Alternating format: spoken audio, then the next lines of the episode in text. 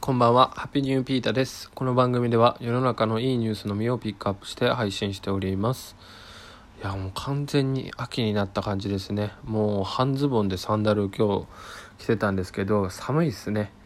もう衣替えの季節ということで皆さんも体調には注意して頑張っていきましょう。えー、本日のニュースです。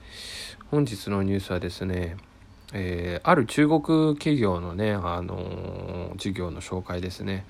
あの皆さんホログラムってご存知ですかね？あのアニメとかでねたまに出てくるかな。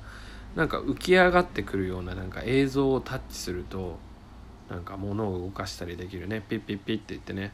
あのまあ非接触型の技術っていうんですけどね。それのえーとまあ、アニメの世界ではなくてもう現実でこれがねあのだんだんねあの実現できてきているというニュースですね。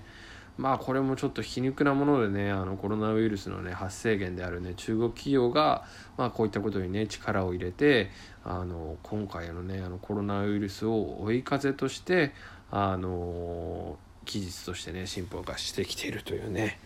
うん、なんとも皮肉なんですけどこれはね面白いですよね。うん、面白いしあのま人類としてね進んでいくものにはねいいんじゃないかなと思っております。まあ、今ねコロナウイルスがあるからもう本当にあの人が触れるものっていうのはとても過敏になりますよね。でまあその都度アルコール除菌してみたいなねもうなんか疲れてきちゃいますよね。でそんな中でねもうね実際にこれあの実現してるみたいなのがエレベーターのあのタッチですね。まああそこってもいろんな人が触るじゃないですか。でそこをねホログラムであの何て言うのかなボタンを浮き上げてでそこにま空間をタッチするっていうねそれでねエレベーターをね操作するっていうね。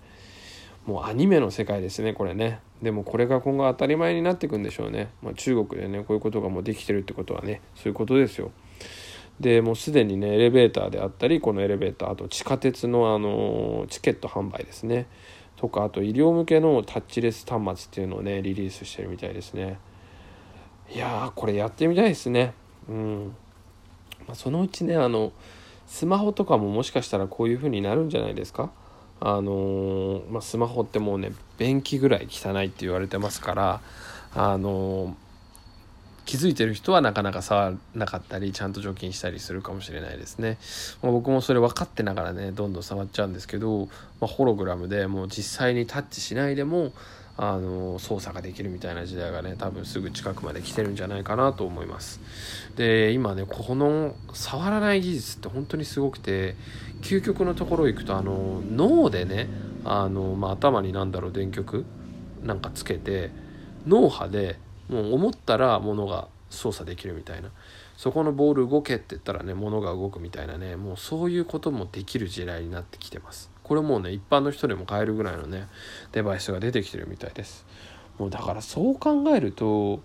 もう私たちがねあの手を動かしたり足を動かさないで多くのものをね動かせる時代っていうのがね来てるのかもしれません、まこれがねいいのか悪いのかっていうのはねとても難しいとこなんですけど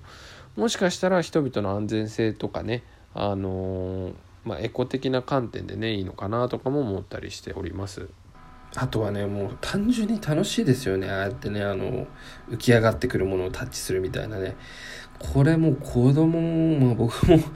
そうですけど興奮しちゃいますよね。なんかあの浮き上がってきたものをタッチして何かを動かすってね。これがね、ゲームとかにもね、あの、応用されてくればもうめちゃくちゃ面白いですね。もうゲーム機がいらない世界ですよ。で、まあ、例えばわかんないですけど、バトルフィールドみたいのがあって、そこで浮き出てきたものをタッチして、浮き出てきたホログラムの、例えばですけど、ポケモンとか、モンスターが戦ってくれるみたいなゲーム、もうこういうのがね、おそらくね、現実にね、あの、できてくると思います。これは面白い。だからねこういうのが生まれてくるとまた新たなビジネスが生まれてくるかもしれないですよね。大きなそういうものを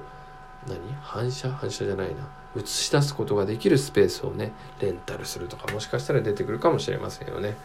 うん、これはもう単純に楽しい、まあ、コロナでね今ね安全とかねあの清潔みたいな意味でもいいとは思いますけど、まあ、それ以上にね人々の生活を楽にかつ楽しくするっていうことでこういう技術はね応援したいなと思っております。本日のニュースはここまで。